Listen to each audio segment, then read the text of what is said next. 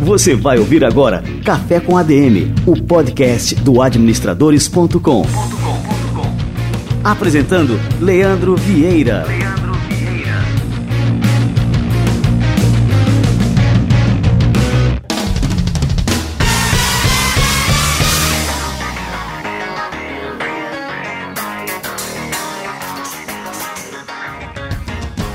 Aí galera, estamos começando o segundo ano do Café com ADM, episódio número 54. Depois de 15 milhões de downloads, estamos começando agora a segunda temporada. Não teve nem pausa, não teve férias, não teve nada. Já estamos de volta com mais um episódio do Café com ADM que está começando apenas agora. Fique aí ligado. Antes de mais nada, vamos para as novidades, o que está acontecendo, o que está rolando por aqui no administradores.com. A primeira novidade é que eu já tinha até contado algum tempo atrás sobre isso, mas agora é, nós concretizamos, já está pronto, já lançamos, já validamos e vou contar aqui para vocês.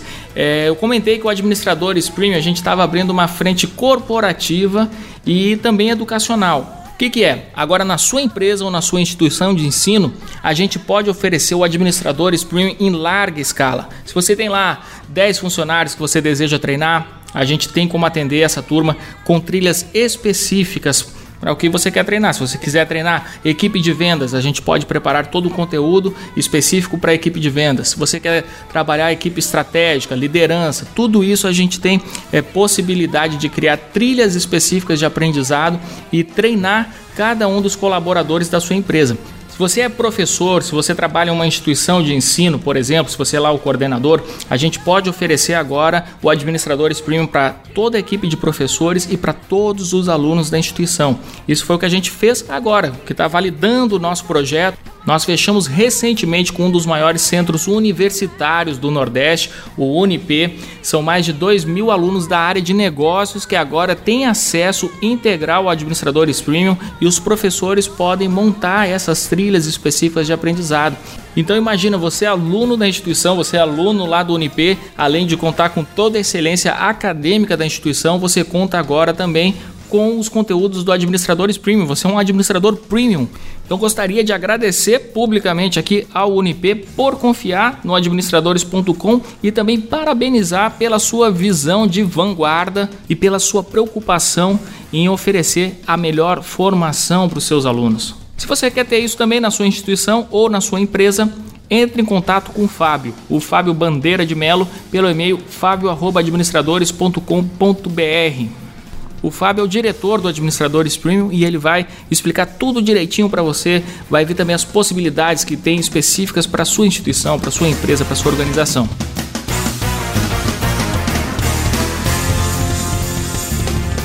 Espetacular, vamos lá que o Café com ADM está começando a ferver. Seguinte, galera, olha só, muita gente reclamou que o Café com ADM estava é, privilegiando apenas usuários de iPhone, fazendo aquelas promoções só para quem tem iPhone. E aí a gente quebrou a cabeça aqui, não, vamos fazer também para quem tem Android, para quem tem o que for, tá? Você pode escutar aí no, naquele Nokia, aquele Nokia lá que quebra, que dá até para martelar prego. Seguinte, Vamos fazer uma nova promoção aqui, agora aberta para todo mundo. Inclusive, se você está escutando o Café com ADM no computador, não é nem celular, beleza? Então é o seguinte: Nessa nova promoção você está concorrendo ao livro Um Novo Jeito de Trabalhar, da editora Sextante. O autor é o Laszlo Bock. E, e, ele trata o seguinte: esse livro é muito bom. Eu li esse livro acho que já há uns dois anos. É um livro fantástico e muitas das ideias que estão nesse livro a gente acabou implantando aqui no administradores.com. É, esse cara, ele é o VP de operações de equipes do Google, né? E ele trata nesse livro toda a sua filosofia que ele acabou implantando, também acabou adquirindo lá da cultura do Google, do jeito de trabalhar. Não é um livro sobre o Google, beleza? Mas é a partir dessa experiência dentro do Google, ele extrai todas essas lições e traz para a gente, para você, para o leitor, é, para que você possa também implementar na sua empresa. E são várias dicas, vários conselhos né, dessa visão realmente transformadora é, que o, esse líder visionário, que é o Laszlo Bock, acabou implantando no Google e agora é, resumiu isso aí, condensou nesse livro. Beleza, fiz aqui o merchan do livro, que vale a pena também comprar se você não for um dos sorteados. É, mas é o seguinte, quem comentar nesse episódio do Café com a DM. Pode ser no Facebook, você tem lá, a gente abre lá, faz a divulgação do episódio, fala sobre o episódio e tal. Comenta lá, entra nos comentários, deixa seu comentário. Se você está no administradores.com, está escutando esse episódio no administradores.com, também tem um campo de comentários, comenta sobre o episódio. Se está no iPhone e tal, entra lá no iTunes, segue o Café com a DM, deixa suas estrelas e comentário, beleza? Importantíssimo. Se você está no Facebook, a gente não precisa é, dos seus contatos nem nada. Se você está em outra plataforma, aí sim, coloca seu usuário do Instagram. Isso é o mais simples aí para a gente entrar em contato com você, caso você seja o vencedor. Como é que a gente vai fazer? Todo mundo que comentou, a gente pega os nomes, joga numa planilha aqui, entra lá no Random.org, lá que é um gerador de números aleatórios e a gente faz esse sorteio. Então, tranquilo, vai dar um trabalhinho maior para a gente aqui, porque vão ser várias plataformas que a gente vai é, verificar quem deixou comentário. Isso tem também no Podbean, tem no Podcast Addict. Onde for, deixa seu comentário sobre o Café com a DM, sobre este episódio de hoje. E aí, pronto, daqui a duas semanas, no nosso episódio número 56, a gente faz esse sorteio, divulga aqui quem é o vencedor, como a gente tem feito aqui nas outras promoções. Mas deixa o seu comentário, beleza? No Café com ADM de hoje, a gente não vai ter o quadro Somos ADM. Bah, que pena, essa é a notícia ruim. A notícia boa é que o quadro Somos ADM, o Wagner Siqueira, deu uma entrevista pra gente, uma entrevista onde a gente aqui conversou bastante sobre administração, sobre desafios para o futuro, uma série assim de temas importantíssimos. Quando a gente fez essa entrevista, foi uma entrevista ao vivo no Facebook, com a participação é, de várias pessoas né, no Brasil inteiro a gente viu que ficou um material tão bom que a gente resolveu é, transformar este material, essa entrevista, no nosso Café com ADM de hoje. Então, não temos o quadro Somos ADM, mas temos o Wagner Siqueira aqui durante todo o episódio. Vamos lá então? Tenho certeza que você vai curtir.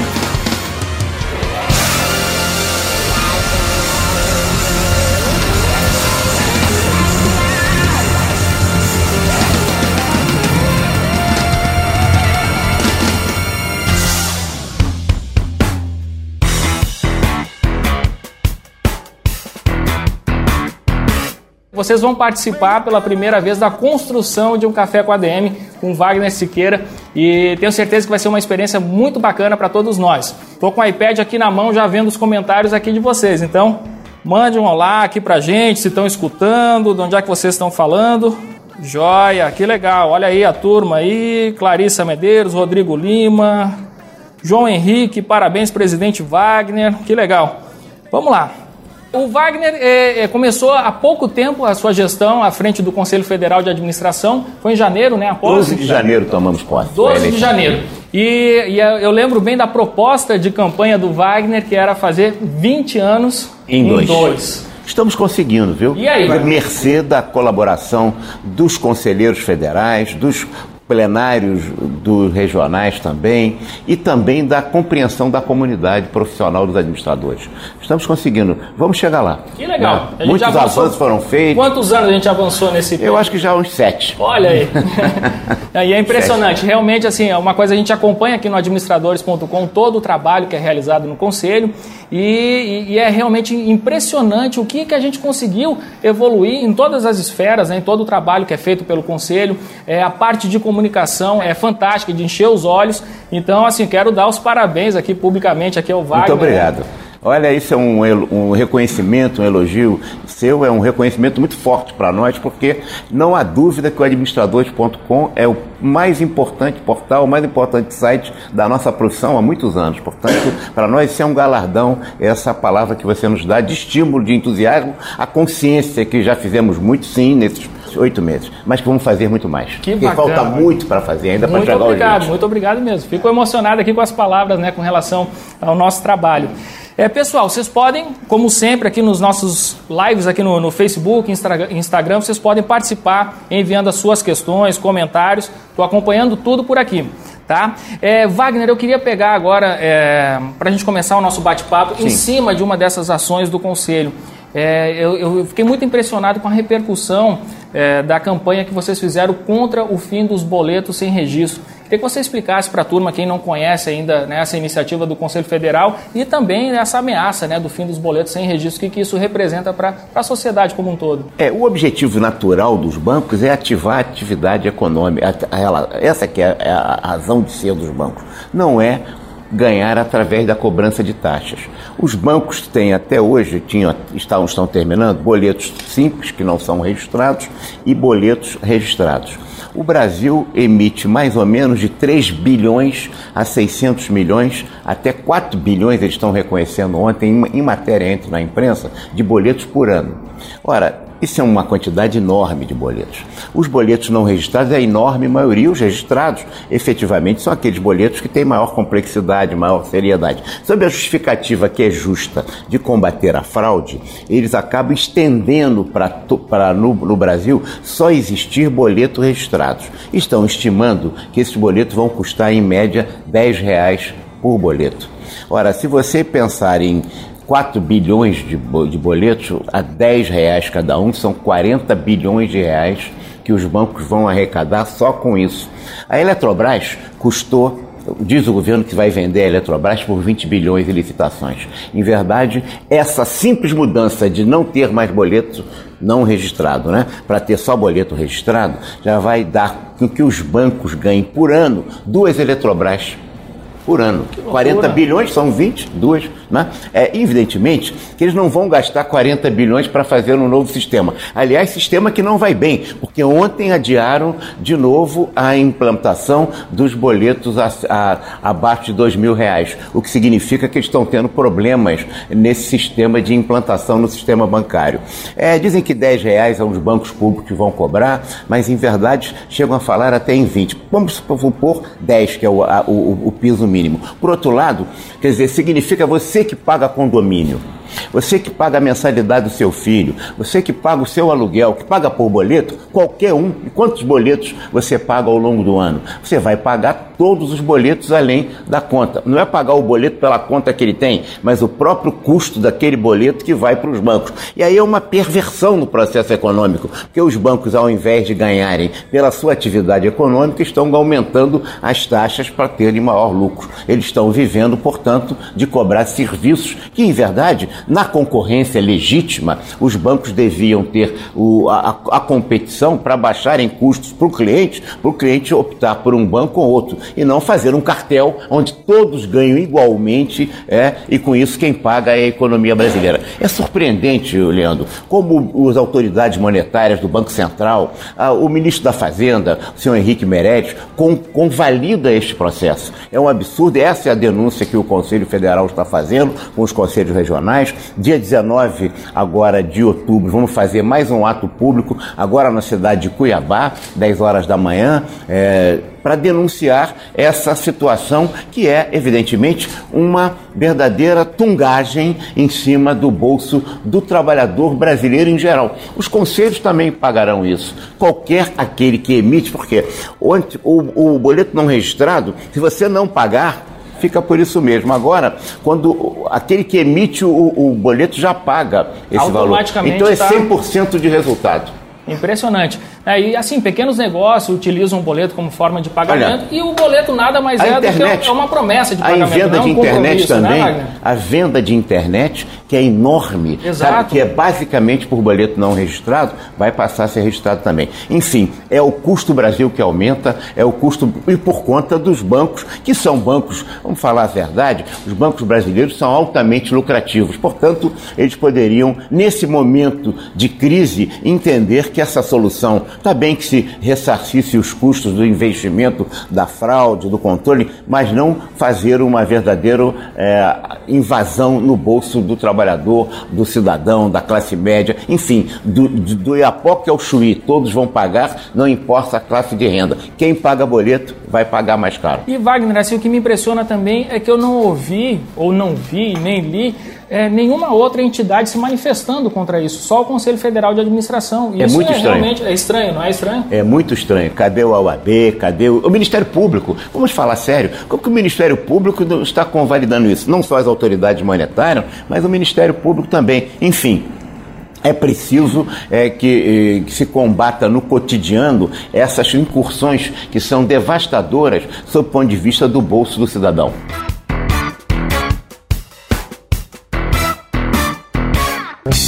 Olha só, já tem gente comentando aqui A Clarissa Medeiros, ela disse, ó, pensando rapidamente, eu pagaria 80 reais de boleto em casa. Gente, 80 reais só pelo boleto, pela emissão do boleto. Exatamente. É muita coisa.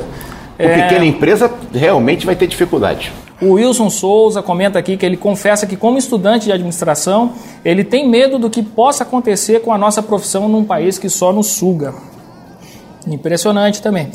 E é isso aí, é, é, importante, pessoal, que todos estejam atentos a essa questão. Isso não é, é uma questão que a gente, a gente se manifesta de, é, sobre muitas questões da internet, né? Sobre várias questões. E as que vão pesar diretamente no nosso bolso, todo mundo está é, calado. Então é importante vocês é, conhecerem essa. Existe uma petição também, né? Nós fizemos uma petição, uma ação civil pública, nós estamos pedindo em relação a isso também, e ainda fizemos correspondência ao ministro da Fazenda, o senhor Henrique Meirelles, que tem uma história, né? Que precisa precisa compreender que ele não é mais o presidente do Mundial do Banco de Boston, mas agora ele é ministro da Fazenda do Brasil. Isso é importantíssimo.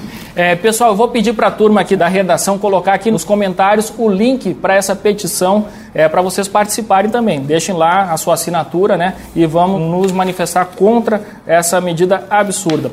É, Wagner, eu queria saber outra coisa. É, com relação, você está enfrentando muitas resistências também, pra, inclusive para implantar mudanças dentro da administração. Uma delas se diz é, a, a respeito da concessão ao registro né, no conselho aos professores que ministram aulas de administração e que não têm uma formação, não têm um bacharelado em administração e têm apenas um mestrado ou doutorado na área. É, como é que você vê é, tanto essa, essa, questão da resistência e como é que a gente, o que, que a gente pode argumentar a favor dessa, né, dessa nova medida? Aí? Olhando, no Brasil todo mundo é a favor do progresso, do desenvolvimento, mas ninguém quer a mudança. Todo mundo quer mudar tudo desde que tudo fique exatamente como está.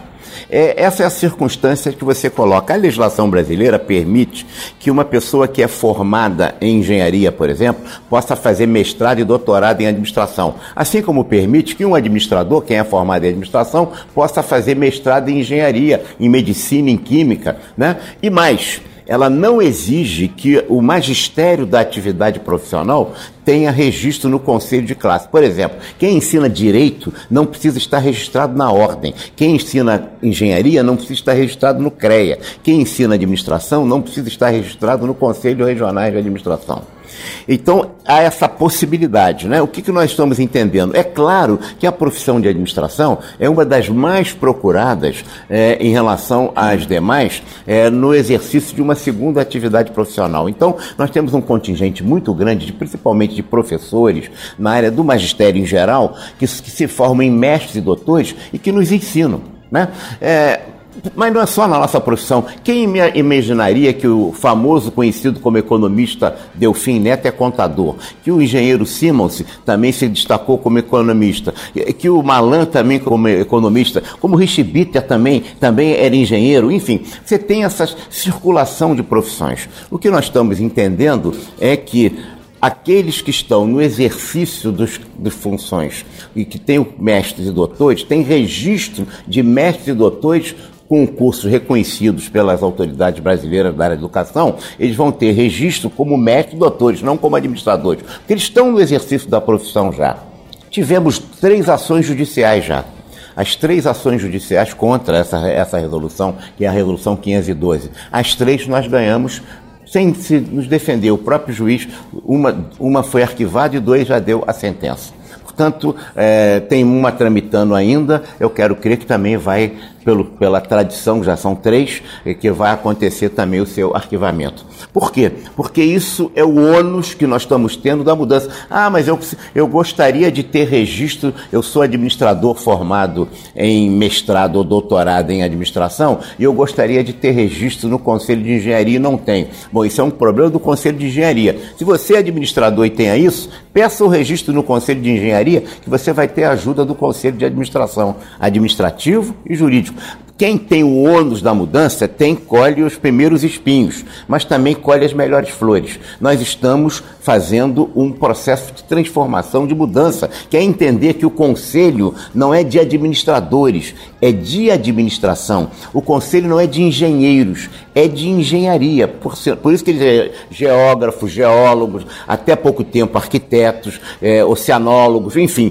tem um conjunto de profissões que se registra porque atuam no domínio do campo da administração. Aqueles que atuam no domínio do campo da administração terão registro no Conselho, principalmente mestres e doutores que estão no magistério né, que são conhecidos, famosos e que têm um, uma incorporação e o reconhecimento desses colegas que já não lembro que eram que se formaram em engenharia ou medicina ou, ou nutrição e que fazem o curso de, de administração. Garantimos o registro sim e mais ainda, como disse, as decisões judiciais até agora já são três, não são poucas, né? É, já tem quatro, nós já ganhamos três, e em verdade são favoráveis ao, à manutenção do registro. Perfeito. E que é importante também a gente observar, Wagner, que isso também é um, é um reconhecimento que o administrador se forma bebendo na fonte de diversas disciplinas. Claro. E que isso é algo extremamente positivo. Não tem como a gente fechar a administração dentro de uma caixa claro. né, e aí esperar que a gente só vai ser ensinado por administradores. A gente perderia muito se fosse assim. E, né, e a legislação educacional, a lei diretriz e base, ela é muito sábia quando ela permite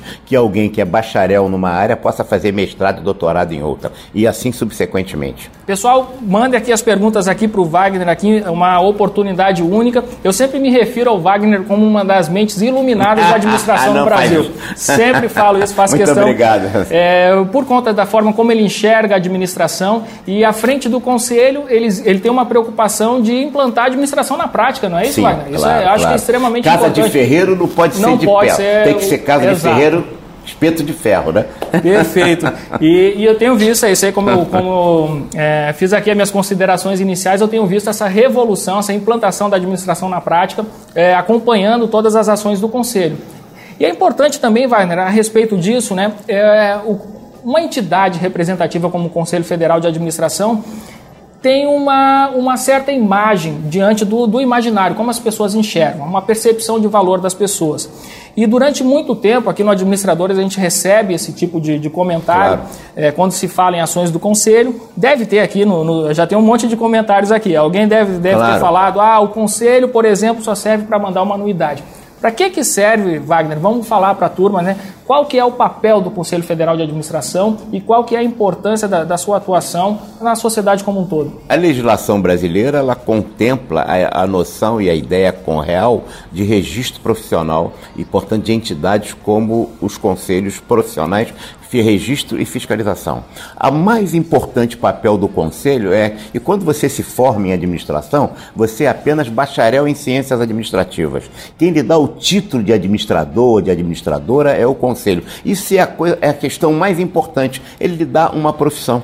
Quando alguém não se registra no conselho, ele está incorporando o processo de desagregação que existe no seio da profissão. Ora, isso tem uma história, claro. No nosso caso de administração, é porque se compara, né? Que isso só acontece só com a administração, isso não acontece com outras profissões. Mas a gente começa a conversar com outras profissões, a gente vai ver que isso tem maior incidência ou menor incidência. No nosso é muito grande, porque faltava e falta ainda é, atribuições ou atividades exclusivas do administrador, que infelizmente a Lei 4769, que é a lei que regulamenta a nossa profissão, em 1965, ela não consigna atribuições específicas do administrador. Nós procuramos corrigir isso num projeto de lei que está tramitando no Senado, que é o 439, que tem uma série de atribuições que são exclusivas do administrador, assim como o, o, o contador assina a balança, o médico assina a- a- as receitas ou atestado de óbito, enfim, o advogado também. Essas prerrogativas dão um sentido mais de pertencimento e de poder à profissão. Como a gente não tem isso, isso acaba gerando uma, uma dificuldade profissional, é, aparentemente, que se concretiza quando a pessoa não se registra. Então a gente tem um nú- número muito grande de colegas formados, né? mas o número de registrados é comparativamente com o que nós temos de colegas formados muito menor. Um milhão e meio de formados em administração, hoje com 400 mil só registrados. Pouco, né? Pro... É muito pouco, é muito pouco. Agora, e grande parte, quer dizer, exercendo a profissão. É por isso que é, é preciso aumentar o nível de consciência profissional. Por outro lado, como não tem exclusividade, a pessoa acaba, acha que não precisa, o que o conselho vai me dar? Não, você devia perguntar assim, o que que você vai oferecer à sua profissão? A gente tem que inverter a Inverter, pergunta. O que, exato. que a profissão está me dando? Sim, a profissão vai lhe dar na medida em que a gente, unidos, formos fortes, tivemos a solidariedade coletiva de todos os registrados para a luta conjunta da profissão, no interesse seu da profissão, mas interesse também da sociedade brasileira, melhorando as empresas e melhorando a administração pública.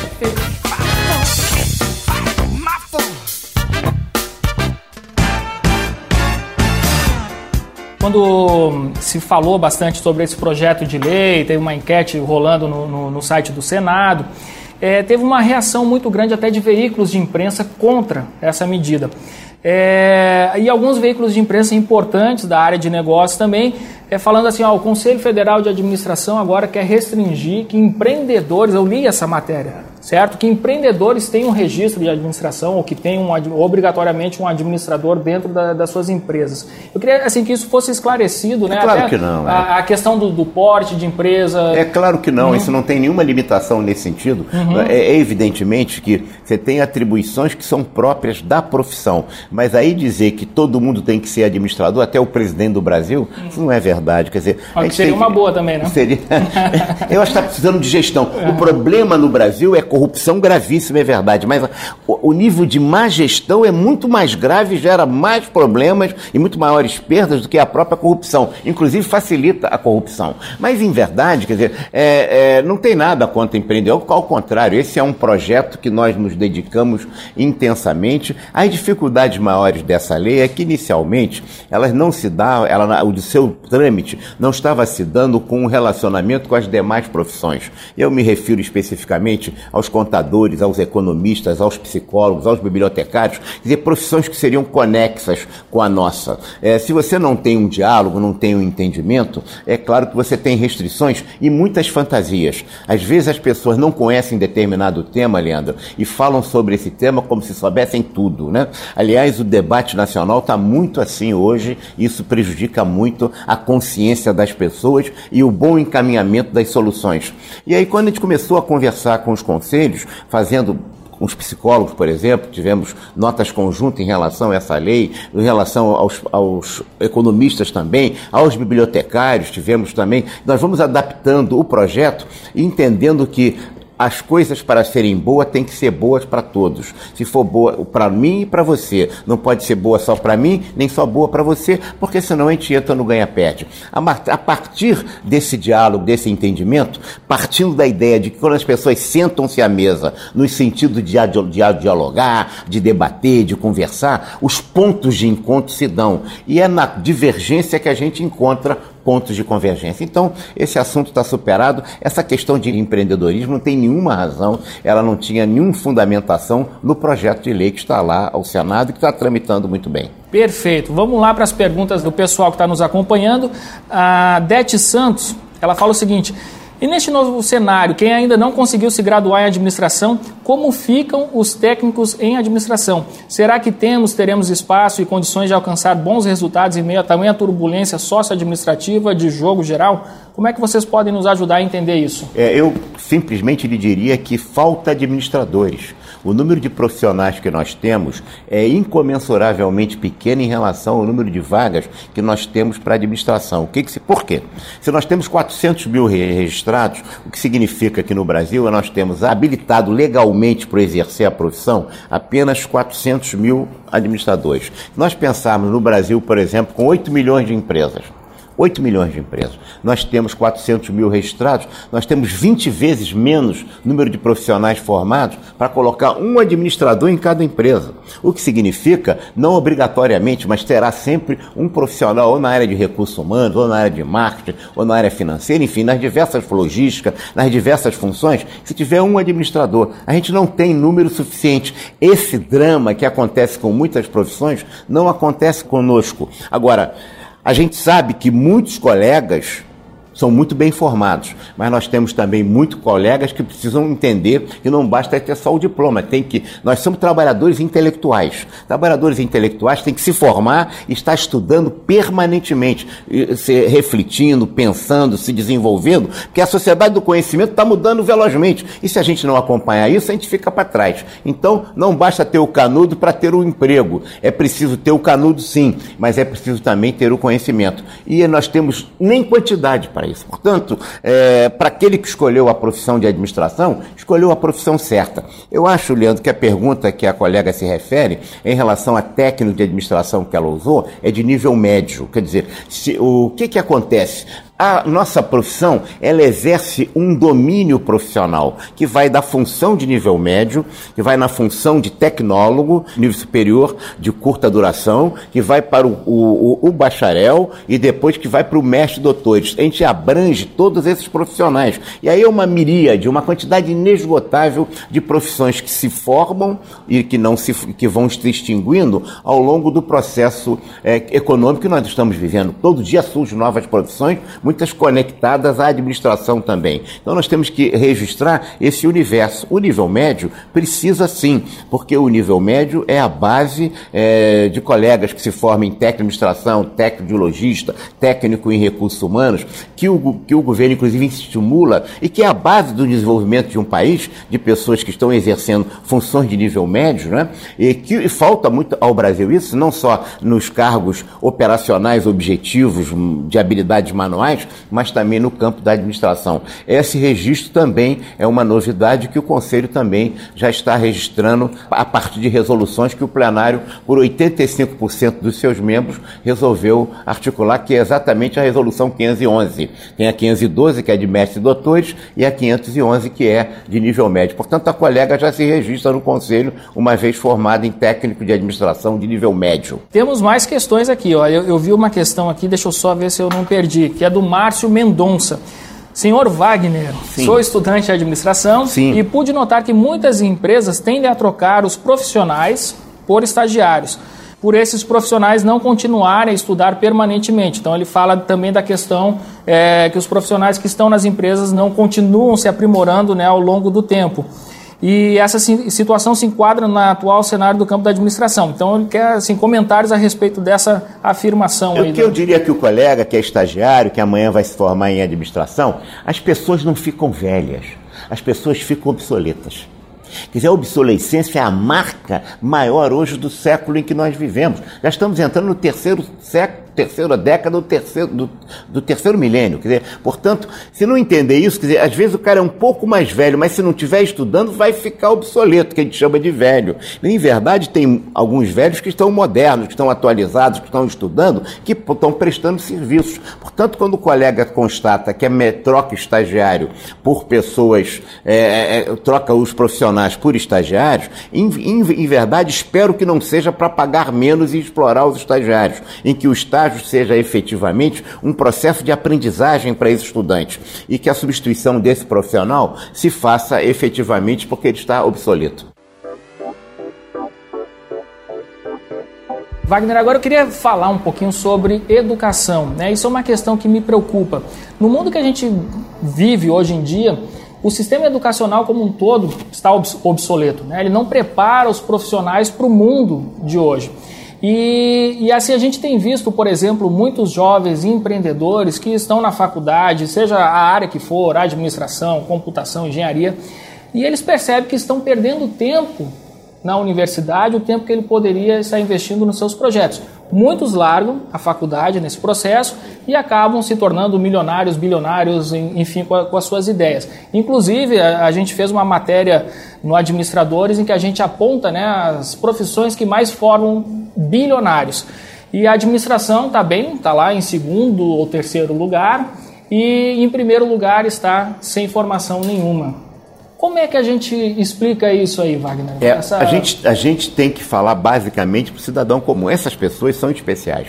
São pessoas que, que são pessoas privilegiadas no sentido do, de, de, entender que a função gerencial, a função do empreendedor, do gestor, não é saber muitas coisas, mas é saber ler a realidade, no interpretar essa realidade no sentido de a transformar. E por isso fazem grandes empreendimentos. Agora, a gente não pode dizer isso em, em geral, dizer que o abandono do curso, do estudo, da reflexão, é, que a faculdade está ruim, e eu admito que o curso de administração, e não só de administração, eu acho que o nível, o nível de ensino no Brasil caiu como um todo, né? Caiu porque nós estamos fazendo uma má formação de nível fundamental, uma má formação de nível médio, e isso gera também maus alunos no curso superior.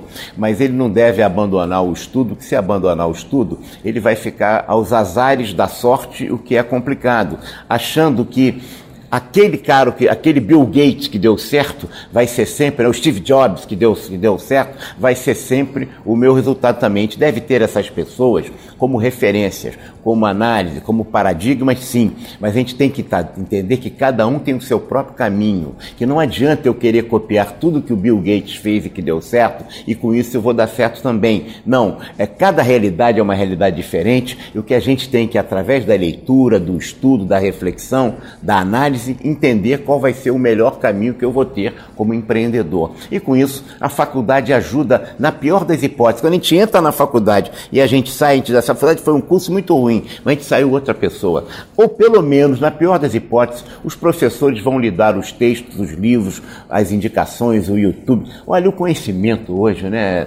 Está na internet, a gente vai buscar essas referências e vai ter uma boa formação. Mas não busque ser igual ao outro, busque ser você próprio. É, Wagner, a respeito ainda da, das instituições de ensino, hoje em dia o curso de administração é o segundo maior curso em número de matrículas, não é isso? Ora é primeiro ora com primeiro, direito, ora é segundo. segundo. A gente está disputando uhum. no Photoshop. Perfeito. O que, que explica, né, assim, o fato de nós termos tantos alunos, né, matriculados em administração, tantas ofertas de cursos? É, seria uma demanda do mercado ou porque é um curso fácil de ser montado, porque não exige muito investimento em laboratório, esse tipo de coisa, em equipamentos? O que, que os dados nos mostram é que é uma multicausal essa uhum. situação. Há uma demanda de mercado, à medida que eu estou dizendo que você está substituindo essa perversão econômica do capital com capital para efetivamente uh, o exercício da atividade propriamente econômica e precisa de gestão. Não há solução, né? Já dizia o velho, o velho Drucker, nosso guru, não há país subdesenvolvido, mas subadministrado.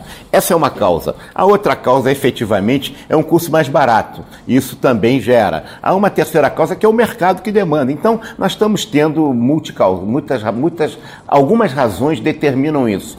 Isso é um bom sinal, porque nós estamos saindo daquela perspectiva exclusiva de duas ou três profissões para um rol muito maior, mais complexo e a administração certamente cada vez mais vai ganhar prestígio.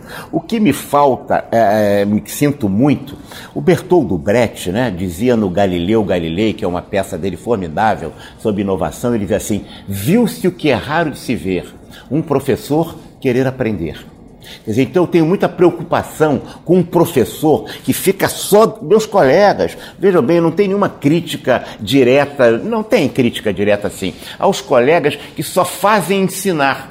Porque depois de algum tempo, eles começam a ler livros, do ler livro, do ler livro, e tem pouca realidade com o ambiente organizacional. Portanto, quando eu vejo a ideia de empreendedorismo, que é muito positivo, de empresa júnior, de atividade de laboratórios, eu vejo que a gente começa a melhorar. Porque o meu nível de exigência para o curso de administração é muito, é muito alto em relação ao que nós estamos oferecendo hoje. Eu acho que nós pegarmos as 2.500 unidades de ensino, instituições de ensino, que nós temos, unidades de ensino que nós temos no, no Brasil, a grande parte ainda oferece um curso muito voltado para o passado muito teórico. É esse também é um problema que eu vejo. N nada contra a teoria, não, acho não, que é fundamental para o claro administrador. É Mas é a velha, a velha máxima do Drucker, que está estampada até numa camisa Isso. do administradores.com, que administrar é aplicar o conhecimento à ação. É verdade, e muito pouco pesquisa também, uhum. porque a gente fala muito em ciências sociais de pesquisa, mas cada vez mais se faz menos pesquisa. Me, me, me escandaliza, Leandro, quando eu vejo livrinhos de autoajuda serem citados pelo, pelos professores de administração como livro de administração, como se aquilo fosse sério. Aquilo não tem nenhuma base de pesquisa. Está bem que o livrinho de autoajuda, não vou citar nenhum aqui agora para não criar confusão aqui para o administradores.com, mas existem muitos, que é um absurdo, o professor cita aqui aquilo ensina, aquilo serve lá para alguém, para um ou outro, mas aquilo não tem base em ciência, não tem base em nenhuma teoria, não tem nenhuma técnica ali, tem uma, uma experiência de um determinado relator, que aliás, que um autor que vende muito livro, né? Como vende livro de autoajuda? Que praga na nossa profissão. E o pior, que os livreiros colocam o livro de autoajuda do lado de administração. Ah, show, gente! Oh, meu Deus! Estão na, na mesma estante, né? E com destaque. Oh, né? É mesmo instante, é. Olha só, é, ainda na linha do, do ensino, Leonardo Coutinho sugere, né? Ele pergunta para você: o que você acha de trocar o TCC por um projeto que o administrador abra uma empresa ou algo nesse sentido? Eu não sou mais acadêmico, já deixei a função da deixei a, a academia há muitos anos, mas eu acho que isso é uma proposta interessante que deve ser. A escola tem autonomia para fazer isso, ela podia efetivamente fazer isso. Conversa com o seu coordenador do curso. E acho, viu, Leonardo? E acho que é uma boa ideia, sim. Isso é uma forma de TCC. Você poderia fazer um TCC que redundaria no sentido prático na, na operação de uma empresa. O Conselho tem feito um programa, Leandro, muito interessante com o Ministério próprio aqui da pequena empresa. Nós temos um programa de formação para micro e médias e pequenas empresas, é, que nós estamos efetivamente fazendo cursos em todos os regionais, exatamente para capacitar pessoas que depois, na prática, dentro dessa ideia que ele está colocando, eles vão ter que fazer a aplicação como se fosse um TCC, mas em verdade na aplicação real de uma determinada empresa, a escolha dele.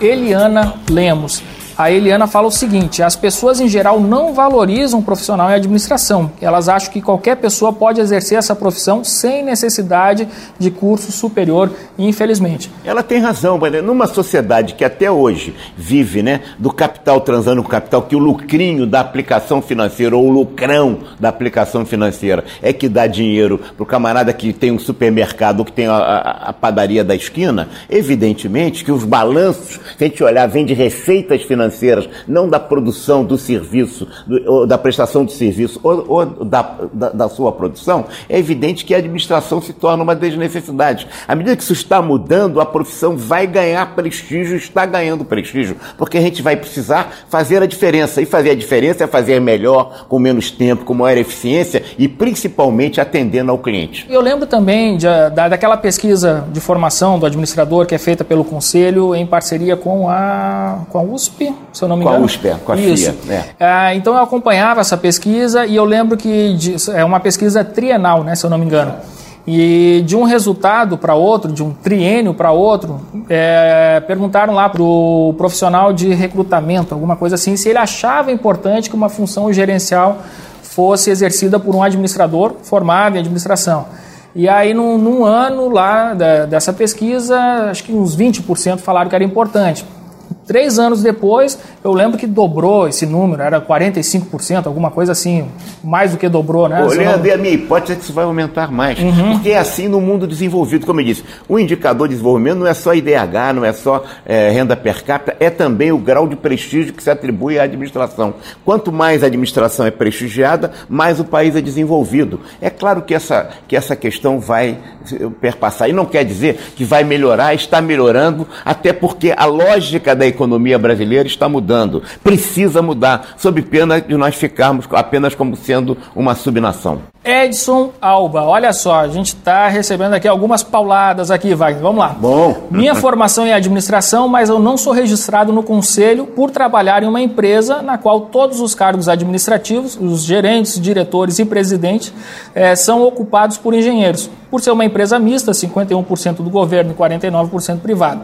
Não tem como questionar essa situação e não vejo o conselho de administração fazer nada para que isso mude, pois vejo que os cargos de administração são para a administração. O que, que o Conselho pode fazer para mudar é, essa situação? Eu não diria que todos os conselhos regionais de administração hoje, no estado da arte que temos, exercem funções de fiscalização efetiva em relação a casos como o colega denuncia. Precisamos efetivamente expandir esse processo de fiscalização pelo Brasil em geral. Mas, em verdade, alguns conselhos já começam ou já fazem há algum tempo exercício de fiscalização profissional com maior eficiência. O que a gente quer dar é harmonia. Agora, se o colega não passar isso, para nós, a empresa, fica difícil. Agora, é, a gente vai, ele não se registra, ele incorpora esse processo de desagregação que existe no seio da, da profissão, ele reclama, eu entendo que a reclamação é justa, mas se ele tivesse registrado, tivesse convivendo no conselho, tivesse trazendo esses dados, talvez a gente pudesse ter mais eficiência, ou o conselho regional no estado que ele, que ele habita e que deve ser o registro, ele está relatando a sua própria realidade, o que é natural, do seu próprio estado, é, o, o conselho será varrido da sua letargia, será banido da sua inação. Os conselhos também precisam ser modificados, precisam ser alterados, precisam ser é, é, modernizados, precisam ser mais ativos. Quem faz isso? O profissional. Se o profissional apenas, olha só, com choro olhando, a gente, a gente causa, a gente fica com pesar, com pena, lamenta, com a solidário, com a lágrima. A lágrima nos dá, é, mas se a gente olhar, a lágrima tem a mesma composição química do suor. A diferença da água, do suor, é que a gente transforma a realidade. E com choro a gente só reclama. Eu fico muito penalizado do colega, mas não consigo fazer nada. É preciso, pela através do suor, a gente transforma essa realidade. Se registre, colega, no seu conselho e comece a transformar esse conselho regional aí que está funcionando mal. Euclélia Barbosa. Essa é uma questão também, Euclélia, já, já digo antes de perguntar aqui para o Vai, também que me preocupa. Né? Ela Gostaria de saber, é, com relação à atuação do Conselho Federal, para fiscalizar os cursos de administração. O Wagner já esclareceu essa questão é, várias vezes, mas acho importante falar sobre isso, né, é, com o objetivo de melhorar o nível dos cursos e, consequentemente, a gente ter administradores mais competentes, né, saindo da faculdade é, já aptos a desempenhar suas funções como administrador. É preciso que se compreenda que o Conselho não tem diretamente sobre a área de educação nenhuma influência no Ministério da Educação e, portanto, das instituições de ensino. Uhum. Aliás, não temos nem nós, nem nas demais profissões também. Há uma separação na legislação brasileira muito grande. Os conselhos são entidades de registro, fiscalização e, e controle e, da ética profissional no mundo do trabalho. A questão de estudantes nos toca e a formação profissional é óbvio, porque quanto melhor o profissional, melhor ele vai para o mercado e melhor nós vamos ter colegas que vão atuar na, na profissão. Só a ação política que nós temos estamos fazendo, nós estamos fazendo, isso se associa a todos os conselhos regionais e é válido para todas as profissões.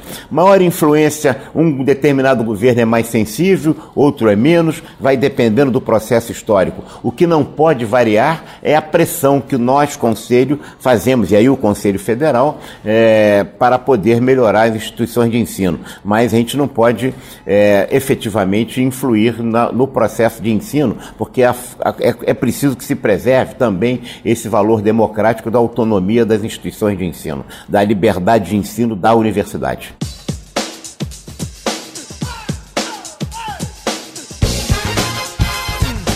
Marcelo Milioli, o Marcelo pergunta o seguinte: o administrador é frequentemente confundido com o auxiliar administrativo. É tanta oferta de bacharel em administração no mercado que as, as empresas se dão ao luxo de contratar administradores para funções mais operacionais. Como é que a gente pode se proteger dessa prática? Veja bem, eu não posso impedir que uma pessoa queira aceitar um cargo de melhor, menor dimensão se ele não está conseguindo um cargo de maior dimensão. Evidentemente, se, se há essa oferta, mas existe muito maior oferta, quero repetir, de cargos do que de profissionais. O que significa que quando o colega aceita isso, não quer dizer que é sempre assim, e, e, e pode ser a exceção a que o colega se refere, mas em muitos casos é porque ele tem uma qualificação limitada. Senão ele não aceitaria. Ele estaria com, buscando e teria um emprego em outra, porque há mais cargos disponíveis para a administração do que oferta. O que significa que as cadeiras estão vazias? Não. Elas estão ocupadas por outras profissões. Perfeito. Mas se nós aceitamos o nível médio, é, isso é uma questão, de novo, de ação política, de luta, de demanda. Agora, é, efetivamente, se eu não tenho um emprego e a pessoa, a empresa me aceita um cargo, eu não posso recriminar essa pessoa por ela ter aceitado um cargo menor. Ela é que sabe onde que dói o bolso dela, as dificuldades que ela tem e as necessidades que ela tem. Eu não devo acusar uma pessoa por isso, ao contrário, devo respeitá-la. Agora, se ela não tiver uma, uma boa formação, mesmo tendo diploma, o que volta à história, não basta ter só o diploma. Vamos pegar esse ponto, acho que é importante para os nossos é, ouvintes, quem está nos assistindo. O que, que um administrador tem que fazer justamente para ele ser totalmente valorizado no mercado, que as empresas procurem, que ela enxergue aquele currículo ou aquele profissional como alguma coisa que ela necessite dentro da, da sua empresa. O que, que ele tem que fazer? A primeira coisa é se registrar no seu conselho, porque quando ele não se registra no conselho, ele não é nem administrador. E nós estamos falando da grande maioria das pessoas que se auto-intitulam administradores, mas que são bacharéis em ciências administrativas, se formarem em administração. Então esse é o primeiro momento. Segundo, ele também, ele participando do seu conselho, ele vai dar o tom e vai dar a vez e a voz, a sua própria voz e a sua própria vez, à gestão do conselho. Se tem um, se, se nós somos um bando de carneiro, de pelo sedoso e de balido sonoro, evidentemente que nós não vamos mudar a realidade. Nós vamos é, mudar a realidade se nós mostrarmos a nossa força. E a nossa força é a instituição, o conselho. Por outro lado, estudar sempre. Estudar sempre. Não é possível um colega, ah, eu já falo muito bem inglês. E quando é que você vai aprender espanhol? Tá certo? E, enfim, todas as. O, está sempre à disposição para aprender e ensinar alguma coisa a alguém. Isso significa efetivamente a sua realidade. A terceira coisa é que quando a gente estiver fazendo uma norma na empresa, uma regra, um processo de trabalho, um novo processo gerencial ou administrativo, a gente precisa entender que a gente pode estar incorporando a discriminação ou preconceito. A gente pode estar contribuindo para transformar aquela realidade empresarial ou para para ratificar o que existe. Por quê? É a empresa o reduto autoritário, Leandro, da sociedade brasileira. Não é só votando no deputado que a gente reclama de todos, do senador, prefeito, governador, não. As leis garantem determinados direitos que não são cumpridos na empresa. É a empresa e a organização, vamos falar melhor assim, porque eu estou incluindo organização pública e privada, que discrimina o negro, que discrimina a mulher, que discrimina o portador de deficiência, que discrimina as pessoas que têm de, que, opções de sexo diferenciadas, enfim, que discrimina opções religiosas. Então, se a gente permite isso através dos nossos processos, nós estamos deixando de exercer a contribuição fundamental da profissão que é a cidadania. E aí, quem, se a gente exerce a cidadania pela omissão, a gente não consegue fazer a transformação da realidade. Com isso, a profissão vai ser mais ouvida. A gente tem que denunciar o raposão, o conselho faz isso. Mas o colega também tem que participar no dia a dia quando ele assiste e, e, não é que ele vai ter bandeirinha, vai entrar num partido político, não é isso. É que ele está com a sua norma, porque a técnica ela pode ser, ela é neutra, ela pode estar do, do lado da, do preconceito ou ela pode estar do lado da humanização e do respeito às pessoas. Pode estar do lado do bandido ou do mocinho. Então, como é que a gente está usando a técnica? Sempre tem uma ideologia. Não é a, técnica pela técnica, a paixão pela técnica, porque senão a gente vira o tecnocrata. Ô, Leandro, pior do que o político demagogo e irresponsável é o técnico puro que acha que a técnica é tudo, porque o técnico puro é um alienado com poder. Impressionante, esse é esse, é o Wagner Siqueira, pessoal.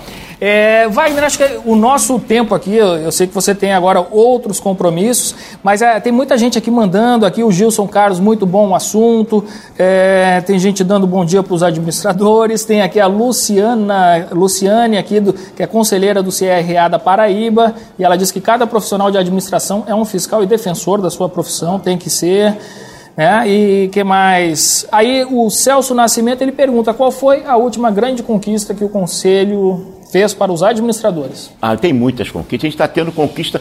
Essa é a questão fundamental. A gente marcar só as grandes conquistas. Não. A gente tem que fazer uma conquista todos os dias. As pequenas batalhas é que dão, e as pequenas conquistas que dando, é que dão os grandes resultados. A grande conquista que a gente tem, por exemplo, acho que pela primeira vez em 52 anos, no Conselho Federal de Administração, a oposição ganhou uma eleição. Você admite isso? Quer dizer, era um conselho dirigido por, por cardeais. O cardinalato da profissão, que nos últimos 30 anos, 25, era mandado por três estados, mandava no Brasil a vida toda. Isso é a grande conquista. A partir de 12 de janeiro, a oposição ganhou e ganhou por dois terços dos votos. O que significa esses mesmos eleitores que sempre elegeram entenderam que era chegada a hora da mudança, da transformação. Falta você, colega, nesse processo.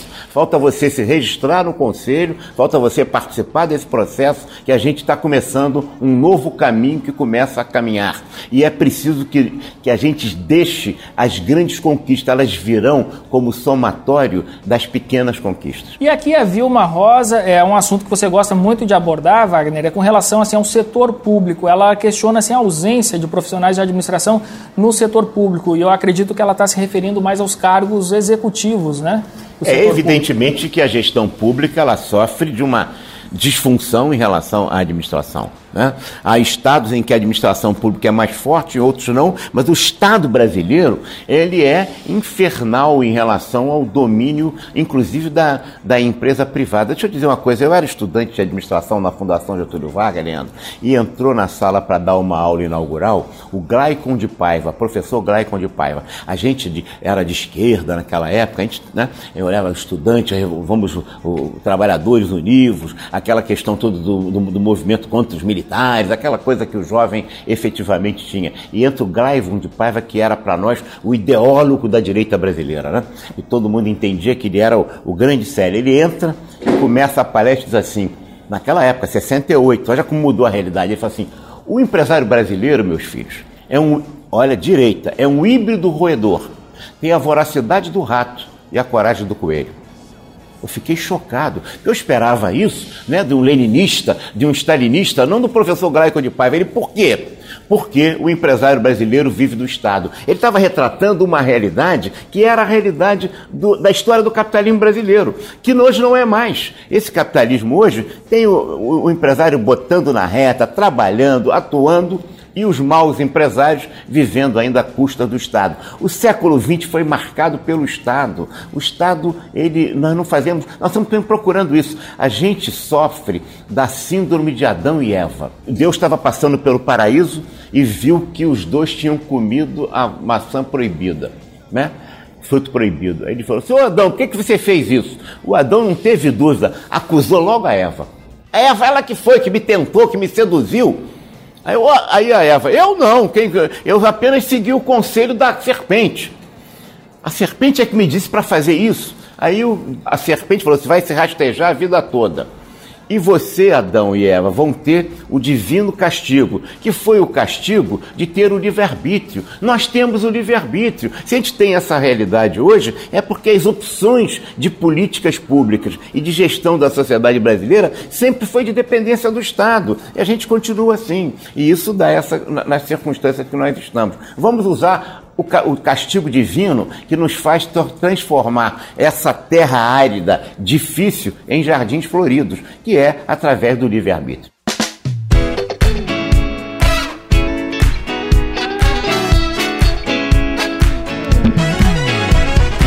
Pessoal, quero agradecer a atenção de todo mundo, quem esteve com a gente até agora, pessoal do Facebook, pessoal do Instagram. E agora estamos finalizando aqui esse primeiro café com ADM feito com a participação de todo mundo. Vai ser, acho que, um produto fantástico aí depois que a gente empacotar e divulgar esse vídeo aí no, em todos os nossos canais.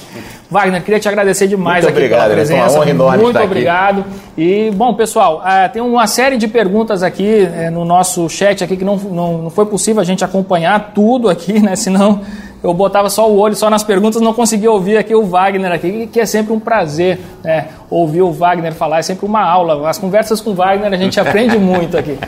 É isso aí, pessoal. Muito obrigado. Então até a próxima com mais um Café com a DM.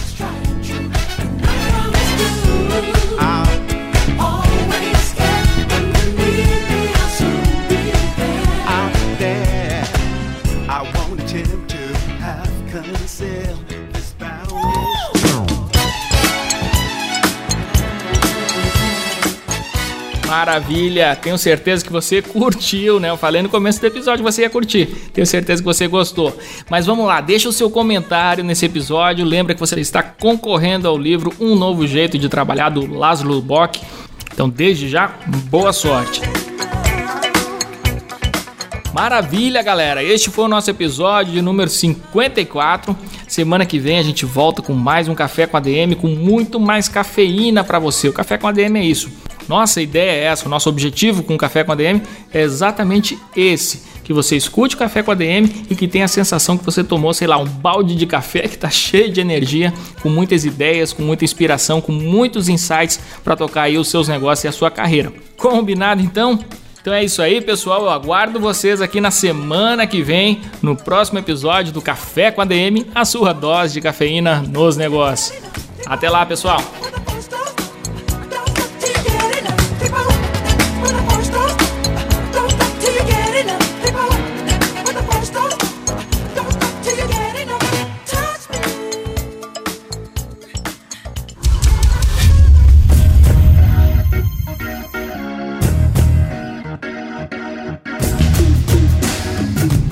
Você ouviu Café com ADM, o podcast do administradores.com.